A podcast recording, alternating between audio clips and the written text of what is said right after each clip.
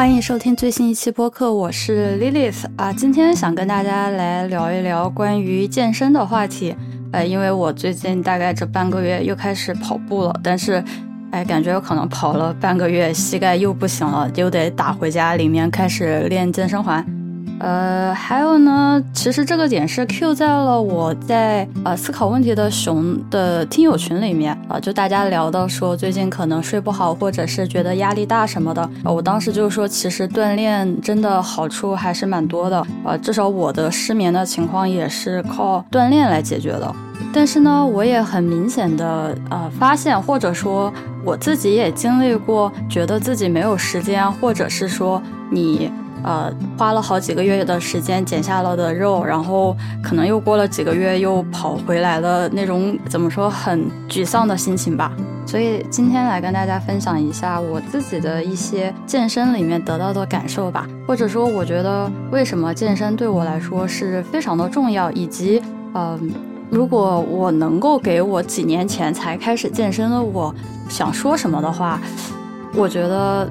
有很多东西是可以一开始避免踩的坑的。就其实我不是什么健身的大佬，但是我是有比较固定的健身习惯。一般来说是呃一周会去健身房六次，在还没有疫情的时候啊。然后呢，我一般主要锻炼的是呃力量上的训练，比如说所谓的三大项嘛。就我可以先跟大家聊一聊我之前比较失败的两次经历，就是在高三还有大四，就大家懂吧？就是你要毕业的时候，然后要去到一个新的地方，呃，在经历比如说申请或者是准备啊考试的时候，我就吃的特别多，然后那个时候体重就蛮夸张的。然后等到呃就是事情告一段落之后，就开始认认真真。那个时候呢，很简单，就是去健身房办了一张卡，然后每天都去，然后练一练什么。呃，就是跑步机啊，或者是你懂的，就比较普通的一些有氧的。然后关于器械那一块儿，就完全没有任何的章法，就随随便便就在练。但是那个时候呢，吃饭，尤其是呃饮食这一块儿，其实限制的就比较多。就我记得那个时候就是少吃，你比如说能吃水果的，就绝对不吃饭。然后呃肉也少吃，什么都少吃。但是呢，当我去了下一个目的地的时候，比如说对吧，读了大学，或者是来了美国，就开始很自然。的长胖，尤其是来了美国，我记得有一个梗叫什么 fifty pounds，就是大概意思是说，你基本上如果来美国读书的话，你大概前半年至少会长胖大概十斤这个样子。我感觉是。不论男男女，这里中招的人特别多。而我是因为之前交换过，我记得我交换的时候去吃那个 In and Out，就是加州特别有名的呃沙县小吃，大家可以这么理解。我记得我八个星期就是两个月长胖了二十斤，对，那个时候我还不会做饭，然后回去之后就非常的惨。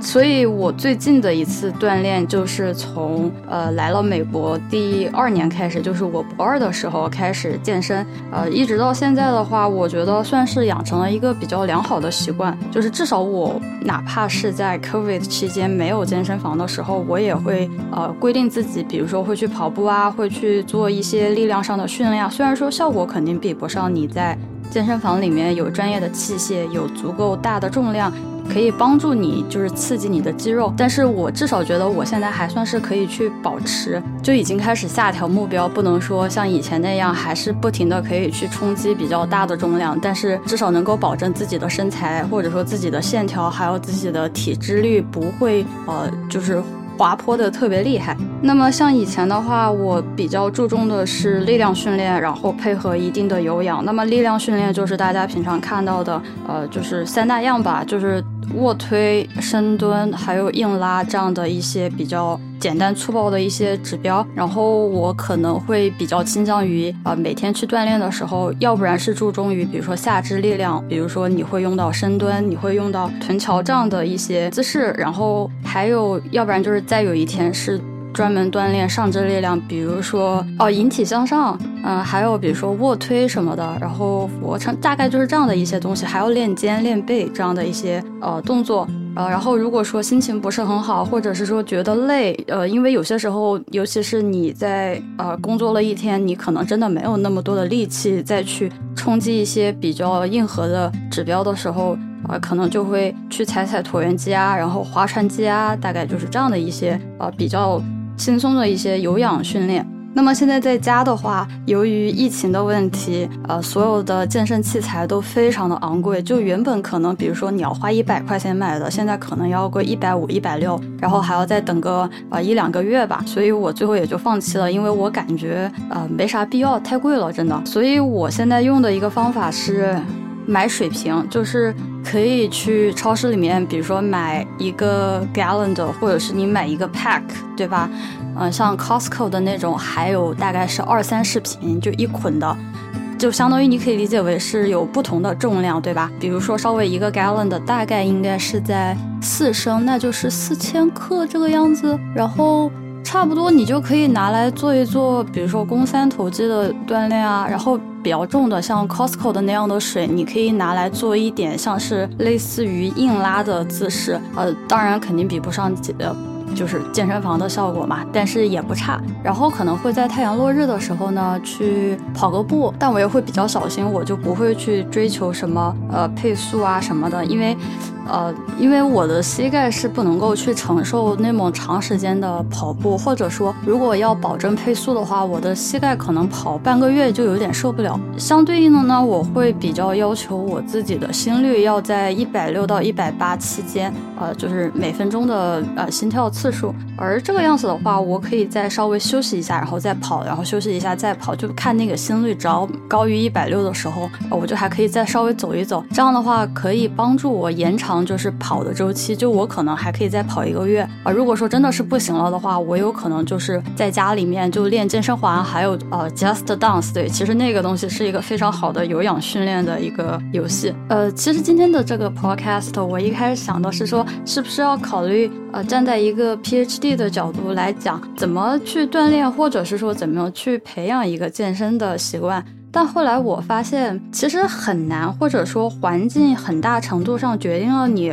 可以开始锻炼了吗？我记得在我家的时候，冬天特别的冷，我连啊，就是起床的时候，我都要把我的那些衣服什么的塞在被子里面暖十分钟，我才肯开始穿衣服。就更不用提我还要冒着这么冷的天出去跑步，就很难这个事情，因为这个环境比较恶劣。但当我到了这里来的时候，就天气还算比较温暖，所以。而且就是属于温暖但不热，这是一个非常好的天气。就出去跑步的时候还是凉凉爽爽，你跑完了步基本上不怎么出汗啊，所以就感觉这个环境让我跑步也觉得非常的开心。然后也可以看一看花花草草啊，有些时候还能遇见呃遛狗的小朋友啊什么的，还挺挺有乐趣的对我来说。但是我觉得健身来说依然还是非常的重要，或者说现在哪怕是。健身的环境或者说健身的条件不如之前了，呃，我现在还是依然会去健身，嗯，因为呃，我通常健身的时间是在下午吃完饭，因为我吃饭时间比较早，吃完饭之后我就会去跑一跑，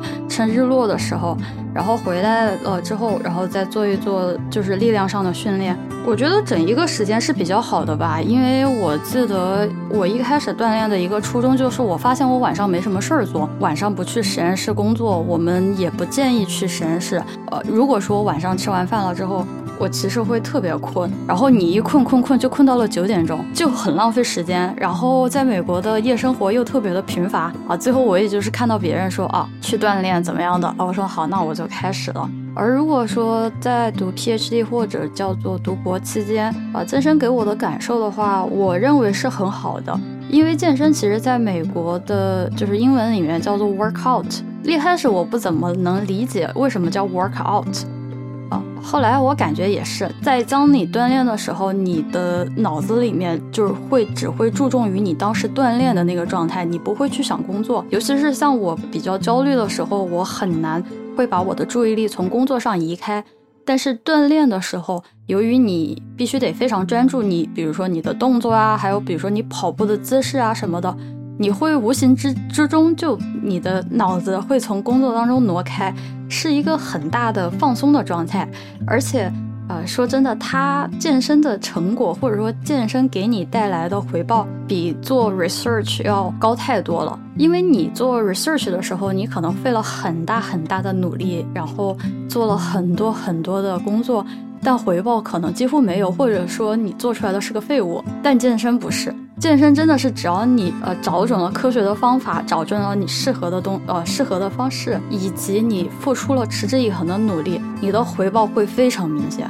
会给我带来了一个很大的成就感。说真的，由于我锻炼的是力量再加有氧的话，抗疲劳还有工作的效率会暴涨。在健身之后，因为呃，我之前一直在说我会去熬夜嘛，但我真的会觉得，我如果不去锻炼的话，我熬夜可能会出事。就你平常锻炼的那一部分的，就是力量上的开销，还有上的精力上的付出，当你需要去熬夜的时候，我相当于是把那一部分就是原本锻炼花出去的精力挪在了。熬夜上面导致我就不太会觉得说哦这个熬夜很难或者是怎么样的。等我回头了之后锻炼的话，也可以很快的帮我去恢复这个作息。一般来说我是晚上去锻炼，就锻炼完了之后，先过了大概那么一个小时左右的兴奋劲儿，然后再之后就是特别容易去入睡。这是对我来说啊，所以整个的行程来讲，锻炼是大大的帮助了我熬夜的一个。抗疲劳的感觉吧，虽然非常的不建议。呃，还有一个呢，我觉得是效率健身带来的一个好处。做用一个最粗浅的方法来讲吧，因为我刚刚在微博上也看到了有人在讨论关于呃，就是咱们的那个嫦娥五号。发的发射之后有一个动画片还是怎么样的，就说嫦娥说什么呃力气小还是怎么样的，然后又引发了所谓的男女对立之类的，然后就下面也吵得不可开交。对我来说，我感同身受的是什么呢？当你开始进行力量的训练之后，你的力气是真的会变得很大，这是一个很正常的事情。那么带来的好处就是你所有的杂活你都可以自己去做，就你不需要喊人去帮忙，对吧？不管是搬气瓶，这是最基本的，对吧？那气瓶可能也要一两百斤。当然，你有小推车什么的，然后打液氮啊这些的杂活，你都可以自己去做，你不需要去依赖别人啊。甚至是呢，因为体型是比较小的，我人比较矮，然后再加上力量足够的话，去一些比较怎么讲难的地方，比如说像去收手套箱什么的，其实男生反而他们的体型比较大了之后，呃，上那个手套箱上去，哦，还挺头疼的，所以。像这些东西的话，反而女生还成为了一个优势，我也不需要去依赖别人，这是让我觉得比较开心的事情，并不是说我不愿意去向人帮助，而是说我很多东西在我自己力所能及的范围内就基本上能够做完了。这样的话，我可以更加随心所欲一点，我可以自己安排自己的节奏，我不需要去考虑别人，或者说去按照别人的节奏来完成我自己的东西。我也可以一次性把自己所有的事情全部做完。刚刚讲的这两个东西，可能是比如说涉及到工作上，就给了我一些很大的便利。呃，但还有更多的其实是心理上，在我看来，这是跟我在前两次减肥的过程当中一个很大的。区别，因为我在之前就是减重的时候，我老想着是那个数字，对吧？你每天会去上秤看，然后你会很认真的，就是还会要去上完厕所之后，然后你才会去上秤，然后你稍微多了个零点五或者多了个一，因为呃你可能吃了一顿饭，那个数值数值就会改变，你会感到特别焦虑，这是我当时的感受。我现在就是觉得这个数字就已经不重要了，或者说。我哪怕是身上有一点点肉，或者是我捏得出来的肉，我也并不会去在意。整个的感觉就是我会变得更加的自信了。因为锻炼之前就是刚刚说到的身材也不是很满意，然后你一捏小肚子什么也有，对吧？然后你再一捏，像我的小腿上面肉也特别多，而且是那种肌肉跟脂肪的那种混合，所以很难减下来。呃，我现在当然也没有减下来。后来，但是就练了大概一年到两年的时间，就也不是那种特别认真，就比较随性，该有的也有了，比如说马甲线啊，然后大腿上的肌肉是暴涨了很多。最开心的是，你可以去健身房的时候跟男生轮流使用器械，就比如说硬拉呀，或者是呃，就是卧推的时候，你不需要跟他们换重量。你知道吗？就比较暗自得意的是什么呢？因为去健身房的时候，经常呃就是人比较多，然后大家会轮流去使用器材，因为你休息的时间，别人就可以继续用上。一开始的时候，大家还不熟的时候，然后男生们就会说，哦，我可以就就是怎么说，他下来了之后，他会很 nice、很绅士的说，给你换一个呃更轻的一个就是载重。呃，然后后来我就说，嗯，不需要，不需要，就是就是你你是这么摆的，我就也就这么就用。然后后来后来这些男生就基本上把我就就当自己人看了，就很正常，你懂吗？就是其实内心里面是得意的。有些时候我看得出来，那些男生，尤其是他们的眼神是比较崩溃的，因为就遇到一个女生可以跟他们用比较接近的，就是重量。呃，当然不是说他们很菜啊，就是他们有一些人也是一个比较就是随意的练，并不是那么专业的的。我就不跟那些专业的连，像我的同学就也有那种可以硬拉，我忘了是多少，四百多磅的那种，已经接近半职业的状态的。我不跟他比，但是跟一些大部分男生，就是说他们能拉得起来、能举得起来的重量，就我也可以去试一把。这一个还是让我很开心的，而且还有一个是印象很深的，是我有一年回家，然后我坐动车去拜访一个我妈的好朋友。然后呢，他们家的孩子正好又生了一个孩子，需要奶粉，我就从美国带回来了。然后我当时那个行李箱里面揣了六罐奶粉。还挺沉的，一罐奶粉至少一斤多吧，就是然后还加上了行李什么，其实那一个箱子可能大概有个二十斤了，还挺沉的。呃，但是你知道要去动车的话，那个行李架是在蛮高的地方，你基本上像我这样的身高就必须得手举直，甚至还可能要跳一下，然后才能塞得进去。当时我举起来的时候，就后面有个男生就明显看得出来那个箱子有一点点沉，因为我当时有点歪歪扭扭的，他准备想跟我就是很礼貌，就我已经感觉。他要朝我这边走来说，要不要我？就是要不要他帮忙怎么样的？然后我直接就一把举过头顶，然后直接就扔扔上去之后，然后我明显感觉到那个男生倒吸了一口凉气。对，就我当时觉得啊，就是这个健身还是很有好处的，就装了一会儿逼，在别人面前很开心，而且就你也可以回去收获一大部分的彩虹屁。就怎么讲？就是你在健身房里面，如果说有一个女生可以跟男生基本上勉强可以平分秋色吧，哇，男生一般。一般都是非常非常夸奖的态度，就是说，哎，这个厉害厉害，怎么怎么样的，然后也能认识新朋友什么的，还挺不错的。除了自信以外呢，我觉得还有一个更重要的点是清楚的去认识了呃自己的身体。就是刚刚讲到的什么呃，可能马甲线啊什么的，我可以告诉大家，就我练了那么久，我的马甲线只基于我的肚脐眼以上，我肚脐眼以下的还是 还是肥肉。我之前还是很沮丧，到后来我发现，就是我也去阅读过一些材料啊什么的，就知道就就意识到了，就女生来说，她的这个肌肉或者说她的所谓的这种竖直肌，呃，其实一直都在。但是女生是会，呃，女性的身体是会有更多的脂肪来保护她的器官，比如尤其是生殖生殖系统这一块的东西。所以也就是为什么通常来说，女性的体脂率会远远高于男性的体脂率。就我会意识到，我有脂肪是正常的，就是我应该有脂肪。有的人没有小肚子，或者尤其是大家看到的在广告里面女明星啊，还有就是模特呀这样的，他们的肚子都是平平的，甚至非常有肌肉。我也很试图去想练成那个样子，但后来发现就是不行，就是我要不然还要需要再下一个阶段，就是控制饮食上面非常的呃严格以外。还需要更大的锻炼量，就会可能影响到我跟就是读书这个时间上的分配。后来我就没有那么认真的去追求这个东西了，因为我就发现，哎，就没有必要。就因为我也不是专业的，就我已经有了我的马甲线，只是我有了一半而已，但我也很满足了，所以我也不难过。而且我也有一个很有意思，就是我以前对我的小腿特别的自卑。因为我应该是遗传了像我妈那样的肌肉小腿，就你会看到那个腿是鼓出来的，不是那种直的。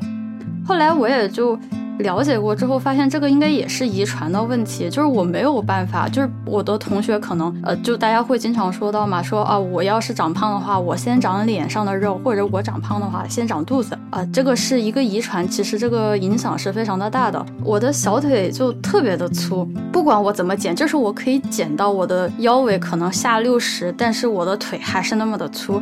就我前面两次减肥，我觉得很挫败的一点就是我没有办法去战胜这个。基因带来的影响，而这一次呢，我改变了一个思路，对吧？就既然我的小腿减不下来，那我干嘛呢？我把我大腿弄粗就好了。后来我真的发现这个东西是可以奏效的，因为你是从视觉上就是。如果说你的大腿跟你的小腿差不多粗，那明显你小腿看着就挺粗的，对吧？但如果说你能够把你的大腿变得更粗，那么你小腿看起来就更细。然后我不是就疯狂的练，就是深蹲啊、硬拉这些，就是刺激就是大腿这些核心力量的部分嘛，就导致我的屁股这一块长得就要比以前要稍微还要到粗蛮多的。然后这样一下来一看，就小腿哎还不错，你知道吗？其实心里面还是比较得意的。其实这样的一个过程呢，就是去了解你身体的每一部分，因为力量训练里面有一个很大的感受，就是在当你锻炼到了一个阶段之后，你会很清楚，或者说你会很有意识的去控制你身体上的肌肉，去控制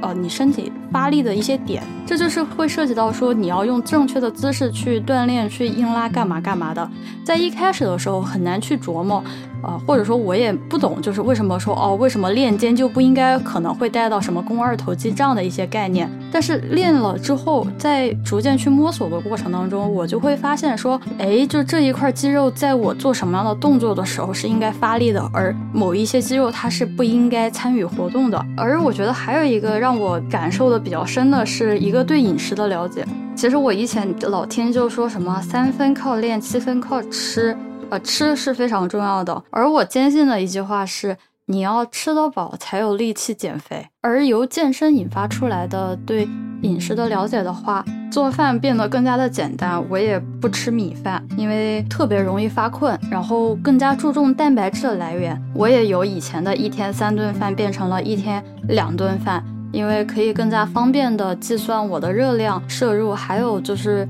中间的话，因为我相当于是不吃午饭了嘛，我的工作效率也就会提升，因为我中间这段时间是完全打通了，这样的话我就可以做一个非常连续的实验。但是我这些东西也并不是说听从了谁的意见，或者是看了什么样的视频或者是教程才得到的，就更多的是自己对自己的一个尝试。看了一下，说，哎，这个东西会不会对我有用？我就会说好，那我去试一下。呃，很多的就是所谓的健身意见，在我身上是并不能执行的，但又很多又是我自己就摸摸索索、摸摸索索体验过来的。因为像比如说一天吃两顿饭，这个一开始并不是谁告诉我的，而是就中午没有办法吃饭了，我经常。因为太忙了，之后就一直拖，一直拖，一直拖，就拖到了四点啊、五点这个样子。后来我就发现说，干脆就忘掉这顿饭，只吃早饭跟晚饭，然后早饭吃多一点，然后吃一些比较呃就是耐饿的东西。所以就是为什么说我放弃了米饭，因为米饭，尤其是精致的那种白米饭，对你血糖的提升来得快，去的也快，所以你也就饿得很快。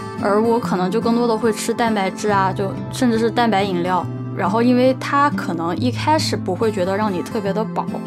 但它抗疲劳和抗饥饿感会延长的比精致碳水长太多。这也就是不仅仅是在健身方面，它在我的一些生活、在工作上面也会带来很多的呃帮助。我我认为我还是得到了很多的教训，在一次又一次的尝试，然后又一次又一次的失败。其实这个就跟做实验很像，很像，就是你会去 trial and error。在我看来，这么几次，或者说在我看来这段时间的锻炼的话，我的心态是改变了很多。对于锻炼来讲，应该是从零做加法，而不是从一百去做减法。什么概念呢？我记得我一开始的时候，或者说很长一段时间没锻炼之后，我就会对自己许愿说：好，我。从明天开始，一定要每天要跑五公里，然后每天都跑，怎么怎么样？可能我大概坚持了一周之后，我就不行了，就膝盖也不行了，然后我又觉得累，呃，我又觉得占时间，这个比较正常，因为你一开始的时候就会努力，就怎么说，拼尽全力去完成这个指标，到了一周之后，你没有这个力气了，就也就不想完成。其实更大的感觉是会有一个挫败感，说，哎呀，就该做的，然后又没做成。但我后来就变成了什么呢？我后来就变成就是。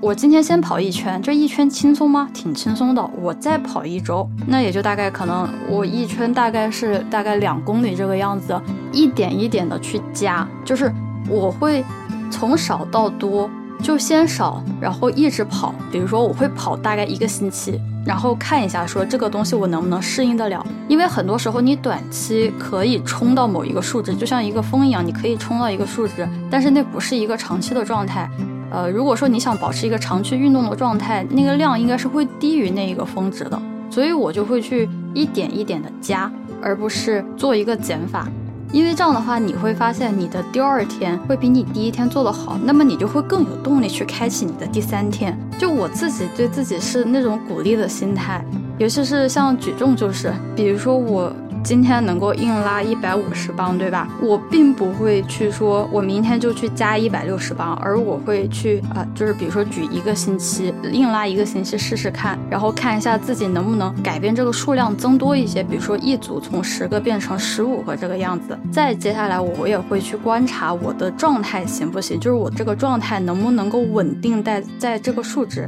如果不可以，我就不会去加，因为加了之后，你再往回头走的是，就是再往回头。减这个数值其实是有挫败感，所以等到我这个数值稳定之后，我再会去加，而不是说先去设置一个说我一定要去先举到一百八或者是怎么样，然后不行再减。我觉得减法这个对我的自信心打击还挺大的。呃，还有一个呢，就是。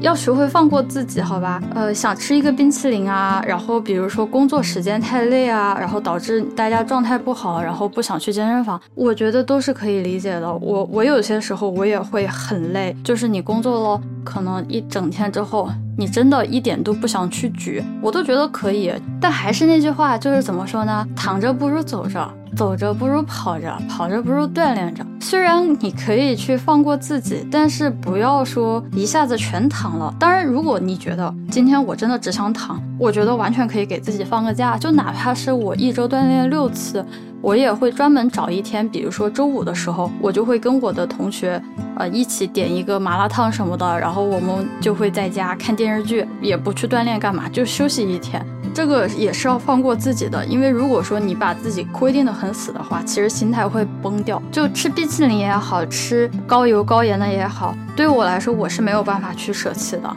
它是我。解压的一个来源之一，就我吃甜食，我会觉得很开心。尤其是我压力大，我课题做不出来的时候，我会吃，我会吃很多。如果说你做力量训练的一个好处，就是你去抗这个就是体重的变化，还有抗这种就是吸收的话，它是比你单独做有氧要强的。就力量训练会给你带来一个更稳定的状态，而有氧的话，有一点点，在我看来是有一点点会存在。如果你不去锻炼，它变化会特别的快。呃，所以也就是后来为什么我我开始选择了力量上的训练。当我在锻炼这一块变得更加认真的时候。我会很自然的去放弃，就是大鱼大肉那么高的一个比例。比如说以前我可能是一周至少有那么三四天是大鱼大肉，但是我开始锻炼了之后，因为大鱼大肉没有办法像安静的蛋白质那样帮助我去提升力量、提升耐久度的话，我就自然而然会去放弃。但是如果是说因为你不得不去放弃，或者说，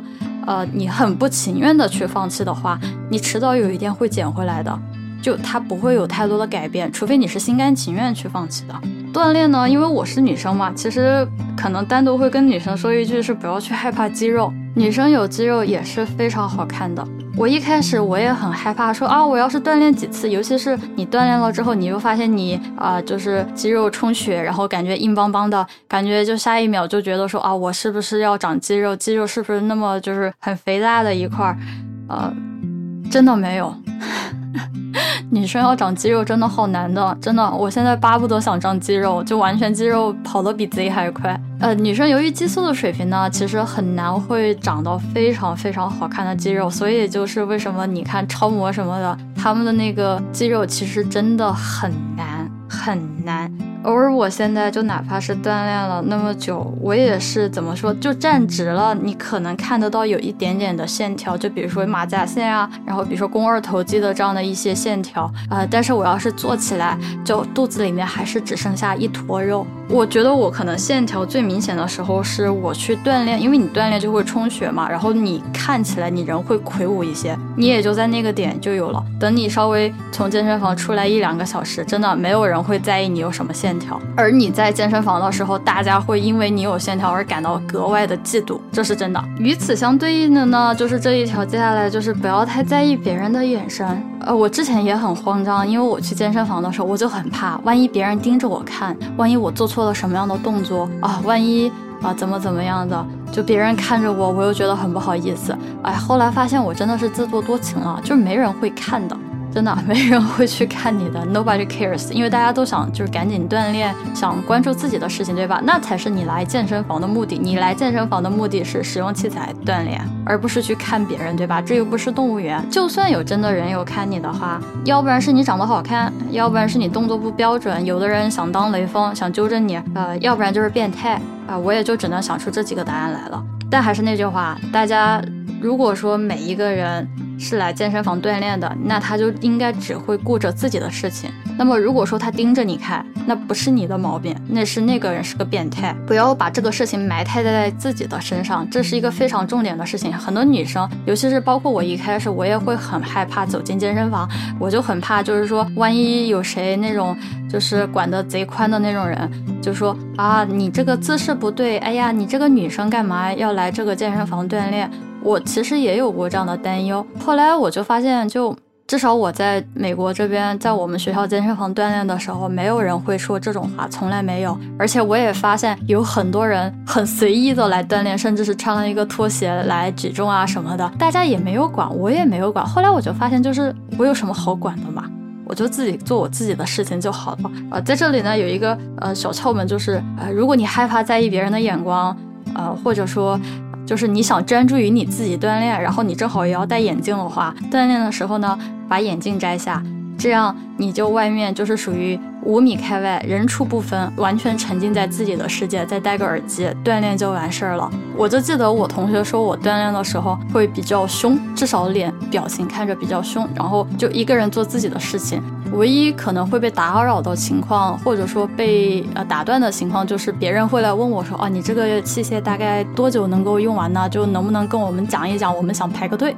就仅此而已。就别人在意的是这个器械，不是在意你这个人。所以我觉得不要害怕，哪怕是有人在健身房里看你，或者是打量你怎么样的，就你就当这个人不存在。”他如果老盯着你看，那他是变态。这个变态该干嘛呢？错的是他，不是你，就是报警。我非常希望女生可以加入到这些力量训练来讲，因为这是一个改变审美的一个过程。国内可能很喜欢的是所谓的白瘦幼啊，我一开始也奔着这个目标进行，后来发现我根本就做不到，就我可能只有占了一个白，但我跟别人欧洲人比起来，我真的什么白都算不上，我的基因不允许我白瘦幼。而来到美国之后，我就发现这边大家讲求的绝对不是白瘦幼，讲求的是线条，讲求的是力量，就你屁股得大，你胸得大，你腰得细，那只能靠健身，好吧？啊，医美或者是整形，咱们再说啊。你你包括像是 J Lo 在前几天五十一岁的时候发的他的那个专辑，应该是专辑还是 EP 的封面，是他全裸的拍照。人家五十一岁那个屁股好翘，然后还有那个线条，我觉得我要是五十一岁能像他那样，我应该做梦都笑醒了。我会觉得那样的女生是更好看的。有我可能是被欧美文化所带。就是怎么讲，被包围了之后，我就会觉得国内比较偏二次元的审美落入不到 我的范围内了。白瘦幼可能更多带来的是一种病态，因为那么瘦那么弱，嗯，你要让白瘦幼去搬一个气瓶，可能真的不行。女生也是可以拥有力量的，而女生有力量的样子可以一样的好看。如果谁说啊，女生不应该有肌肉，女生不应该有什么的，我觉得那个人脑子是有包。呃，我也见过。很多人可能没有想象过女生有力量的样子是什么，他们会把一些就是看着练健美的妹子认为他们是妖怪，认为他们是 outlier 这样的东西，那是因为他们害怕女生有力量，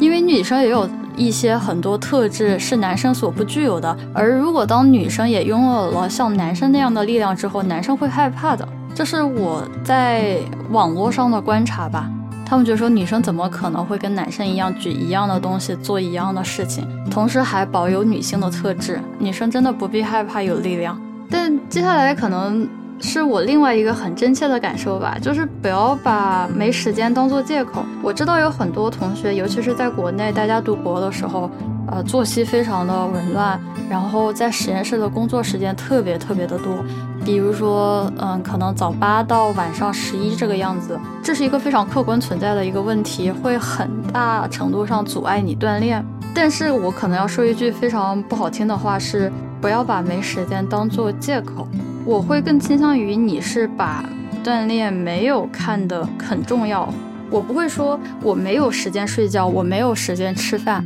因为你知道这个是一个本能。你如果几天几夜不睡觉，几天几夜不吃饭，那人命是要没了的。你不会觉得说这些事情你可以去跳过，对吧？你可能跳过一天两天，也许还行，但你不会一直去跳过，因为你知道你人体机能会出现问题。而在我看来，锻炼是一样的。就锻炼跟我的吃饭、睡觉、洗澡是一样的东西，它是一个发自内心，或者说它是我生命中的一部分。就我的这个人需要正常的工作的话，我需要吃饭，我需要睡觉，我也同样需要锻炼。如果把锻炼看的跟这些一样重要，那么也就会像吃饭、睡觉一样有规律。而且我经常听到说。锻炼是一种习惯，或者是怎么样的？其实我觉得不太恰当，因为你会说吃饭是一个规律吗？或者吃饭是一个习惯吗？或者说睡觉是一个习惯吗？你只可能会说，我每天准点吃饭是一个习惯，我每天准点睡觉是一个习惯，但你不会说睡觉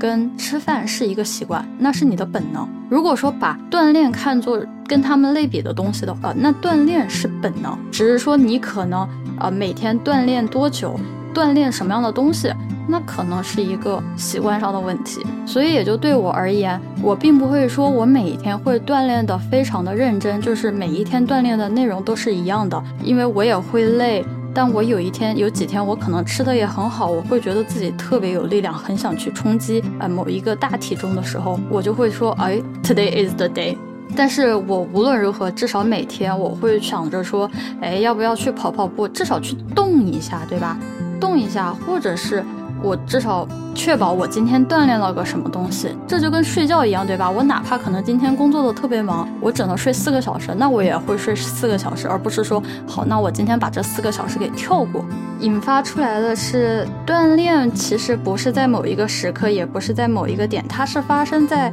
every day 的，就是每天它都有的。比如像我是做的是实验学科，那么我就会去干杂活，对吧？搬东西，这个那个，然后。这样那样的，比如说你要穿梭在不同的实验室做不同的测试的时候，你走来走去，你这些东西你都是在消耗热量，你其实都是在锻炼的，就不要去忽视这一个东西。我意识到这些东西的时候，是因为呃，我买了那个苹果表 Apple Watch 嘛，就 Apple Watch 它可以统计两个部分的能量消耗。一个部分叫做 rest energy，应该叫做就是静止的能量消耗。大概意思就是说，它是通过一些计算，比如说还有心跳上的一些考量的话，就是说你躺着，你不吃不喝。以最低最稳定的心率进行生存的话，你每天消耗的能量其实是占了那个大头。还有一部分就是大家平常看到在那个 Apple Watch 上面有个画圈圈的一个那种功能，那个就是涵盖了你所有就是各种各样锻炼，就是你活动，就是你超过刚刚的那个 rest energy 的那一块之后，然后你的一些能量消耗，比如说你会涉及到跑步什么的。或者是锻炼这一块儿，还有就是你平常就是走走动动，然后工作的时候啊产生的能量。所以我自己的感受是，如果像我出差，我需要就是光是做实验的时候。我很有可能一天就能够消耗三四百卡这样的一个数值，但如果说我只是在实验室里面敲敲电脑，然后来来回回走动的话，我可能一天只用消耗一百多。呃，告诉大家这个意思就是，你如果是刚好跟我一样是实验学科的人，你每天的走动，你比如说上班、下班啊，骑自行车或者是走路，那个都是在消耗热量的，而且那个热量不低，就你其实是在做锻炼的。这些东西它都是可以去积累的，是可以靠你。你的意识，或者说靠你一些小习惯，就可以做出一些很大的改变。如果说你是开车去学校的话，你可以选择就是骑自行车。骑自行车的话，时间会变长，也是在锻炼。或者是你就改变成走路，对吧？而避免坐车，不仅是反环保的问题。后来基本上爬楼的时候都是走楼梯，就不坐电梯，或者是在校园里面，基本上就是以走路或者是自行车为主要的。然后不是苹果表还会有呃每一个小时久坐的提醒吗？我也会在那一分钟的时间里面，我也会认真的就是出去走那么一圈，而不是说啊就只是站在那儿等着那个表，哎，然后打卡了之后就好了。这一些小的东西，相比于一个很有仪式感的去锻炼。它是更容易去改变的，就是你只要想到说好，我要去从这个楼走到另外一个楼的时候，我还是就走过去怎么样的，我就不搭车呀。所以对应的这一个就是大家还是需要花一点时间去寻找合适的，就是合适自己的锻炼方式啊。要说的是，不是所有的方式都是适合每一个人的。我之前就是很难受的是，我觉得我跑步不行，但是我看我的同学跑马拉松什么的，随便跑，他基本上可以每天跑马拉松，我都很崩溃，你知道吗？就是就哪来的神人，就压力很大。就我的同事们，我的同事还可以一天骑那个自行车。可以骑一百多公里，就我真的我看了，我感觉我头很大，然后我膝盖也不行，尤其是以前国内相对来讲啊，就是怎么讲，这是一个客观的情况啊，就健身房比较少，或者是健身房被一些汗味比较重的男生所霸占了之后呢，呃，很多女生就只能去跑步什么的。但我当时也是这个样子，后来我就发现我跑步根本就不行，就不行，就我膝盖就是不可以，我跑不了那么快，还被人套圈，就很烦。很烦，我我后来发现我就不跑步了，我就不跑步了，因为我见过有人就是呃努力的跑步，认真的跑步，最后就是进医院要换半月板，那个得花个二十万吧，我记得那个价格不便宜的，不要陷入这个误区，就是你可以看到别人去跑步，然后你说你可以去试一试。但是记住，一定不要去受伤，这是最基本的。我包括有很多人去练力量训练，有有女生去问我说怎么去开始力量训练，我的第一句话就是先不要受伤，好吧？见势不对，立马撤退。其次就是找一个比较专业的 YouTube 视频，然后对着镜子练空载的时候的样子，就是你不加任何的重量，你硬拉的时候你是怎么样的重量，然后再一点一点一点的去加。很多人一开始觉得说我举一个二十磅，我拉一个二十磅，拉一个四十磅的就很简单。但是，就如果说姿势没对的话，你一旦上一个大一点的重量，你直接很有可能你腰或者是膝盖一下子就承受不住，会受伤。就一定要学会如何去保护自己。我我反而更喜欢的是椭圆机，因为它对膝盖的负荷就不大啊。椭圆机相对来讲，就是它的那个效率没有就是跑步的那么高，但是我可以做成一个间歇性的运动，然后它也可以很大的去提升我的心率啊。然后我也会去呃做一些划船什么的。呃，因为就是也是看纸牌屋嘛，然后有点被吸引，所以也就去试了一下，就觉得也还不错。有很多很多种方法，就不用局限于某一种。当然，你也可以从你最方便的开始，那就是跑步，对吧？如果说可以就可以，不可以就再换。不要就是老固在一个地方。其次呢，对我来说，什么叫做一个合适的锻炼方式呢？我认为是可以给你带来鼓励，可以给你带来一个快的回报的锻炼方式。这样，比如说你的成长，或者说你的就是某些指标会长得特别快。像我来讲，就是力量训练，就是我很快，我大概也就一个月的时间，我可能大概就从硬拉四十磅到自重，就大概一百一十磅这个样子。就这个成长，你会觉得一下子自己特别有信心，就觉得说，哎，这个东西我可以的，因为你看我进步的那么快。虽然当然你从呃自重再往上面走的时候，你的进展会变慢，但是那是可以理解的，对吧？但你这前期积累的信心会告诉你说，你一定可以更容易的去克服下一关。那么对于跑步来讲，就是我我从我。初中，我不知道，我初中的时候跑步成绩还比我现在的要好很多。就我也觉得说没有关系啊，因为我的心态就已经比较良好了。之后，或者说我可以从其他地方得到更多的一些信心来源。之后，我再加上一些跑步，算上一种辅助功能，就也还是不错。就一定要给自己鼓励，就你鼓励才有可能更加长期的持续下去。如果它一直是一个负面的反馈，对吧？比如说你举重，你一直举的是四十磅，你一直提升不上来，你还会想去试吗？你不会想去试了。更多的，尤其是在一开始的时候，我觉得可能是需要一个突破口吧，对吧？而这个突破口是一定可以给你带来一个非常快速的正面反馈，使得你更容易、更加坚信自己可以做到的东西，然后再持之以恒的进行下去，再去挑。战一些更难的目标，所以回到最一开始讲的那句话，就是一直是做一个加法，而不要做一个减法。因为加法的话，你的信心是逐渐增长起来的；而减法的话，是不停的在打击的。就我这种是比较喜欢吹彩虹屁的人，就比较心态、心理建设比较脆弱的人，我是肯定会选择加法而不是减法的。那么今天就絮絮叨叨了这么久啊，站在一个非专业的锻炼选手，但是还是能强过绝大部分不锻炼的人的业余选手来说，嗯，希望我今天分享的一些关于健身的这些心理建设方面啊，我希望可以给大家带来一点点的就是感受吧。那么。今天的播客就到这里了，我们下一期再见吧。